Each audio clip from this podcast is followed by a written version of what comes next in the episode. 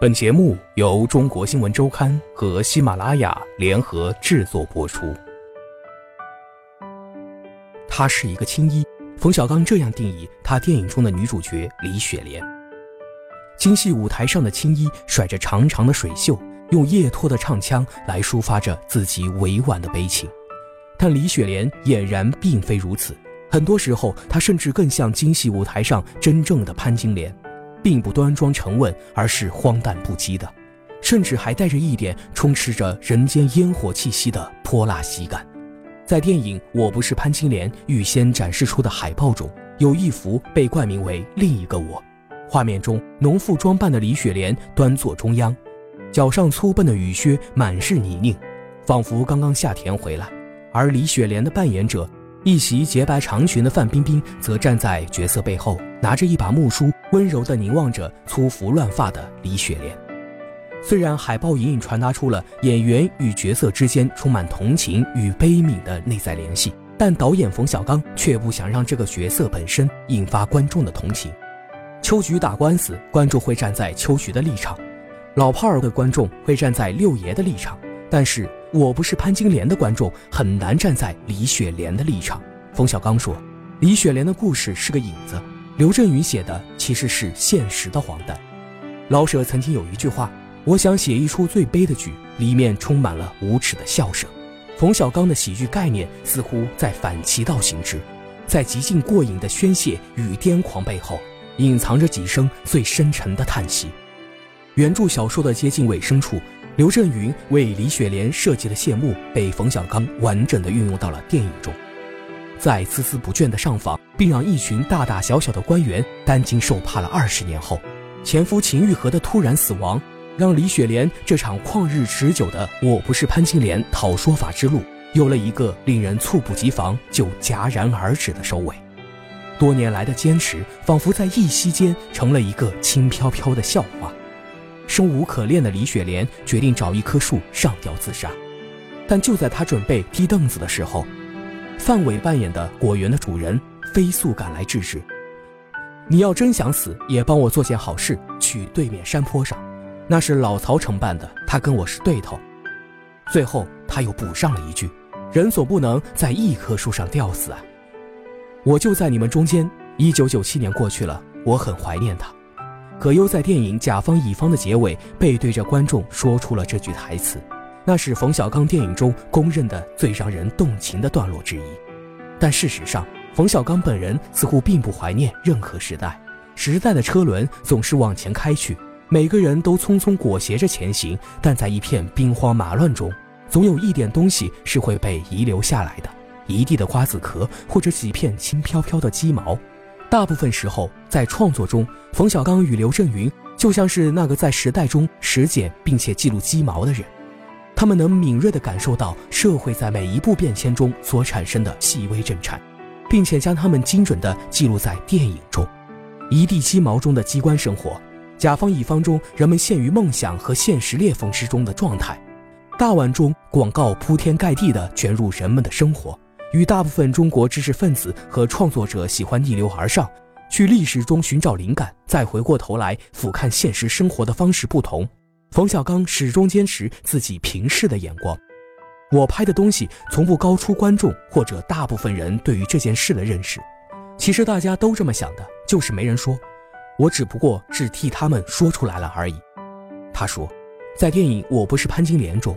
冯小刚加入了一段传统京戏三岔口的片段，明晃晃洒了一地白光的舞台，两个演员却要佯装处于伸手不见五指的寒夜中，在摸爬滚打中互相试探着彼此的身份。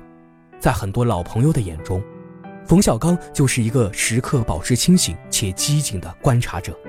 刘震云曾经与冯小刚共同参加一次饭局，一桌子的人都喝高了，看起来他好像也是和大家一起醉了。但最后，我把冯小刚的酒杯拿过来，我才发现里面原来是白开水。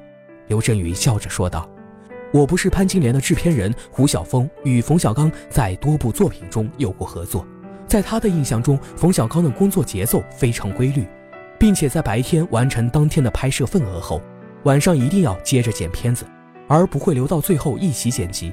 他剪的过程会知道今天拍的怎么样，前几天拍的怎么样，剪起来怎么样，对于他明天的拍摄一定是有帮助的。他脑子转动的频率和时间也是特别快。胡晓峰对中国新闻周刊这样说。当然，冯小刚也不可能一成不变。在胡晓峰的眼中，冯小刚变得越来越稳健。原来他脾气特别急，比如需要某一样道具，他就拍着桌子要求马上送到。而现在，他在拍桌子之前会考虑预留出准备这样东西的时间，然后再拍着桌子说某某时间内要送到位。胡晓峰对中国新闻周刊说：“人们都觉得冯小刚的片子充满笑声，但实际上仔细琢磨一下就会发现。”有时其中的尺度突破也只有他能做得到，他也不得不在各种场合陪人吃饭，反复说着自己的诉求，有时也得半开玩笑的吹捧：“您是谁呀？您是站在天安门城楼上看看北京城这边，说这边灯太多有点晃眼，这边的灯就要立刻给灭了。”有时他的无奈只是别人看不到而已。后来冯小刚把这段往事写在了《我把青春献给你》之中。又在私人定制中情景重现了一把，但时至今日，虽然有时仍然需要去解释，但他已经不是当年的冯小刚了。毕竟导演拍了这么多年电影，对于这个圈子的规则已经太游刃有余。胡晓峰这样说道。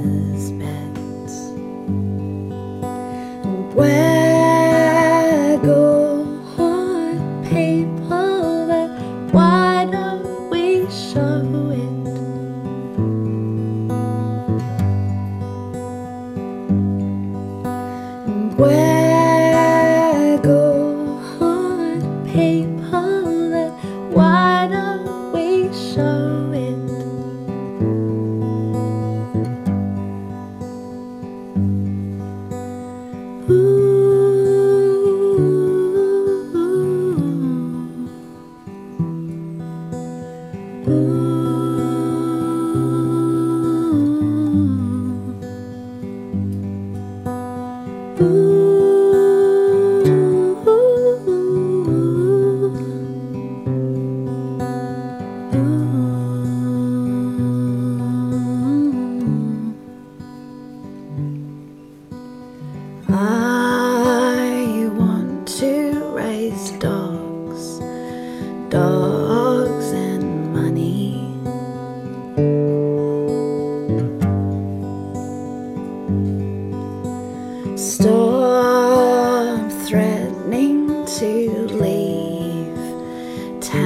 I'll stop running.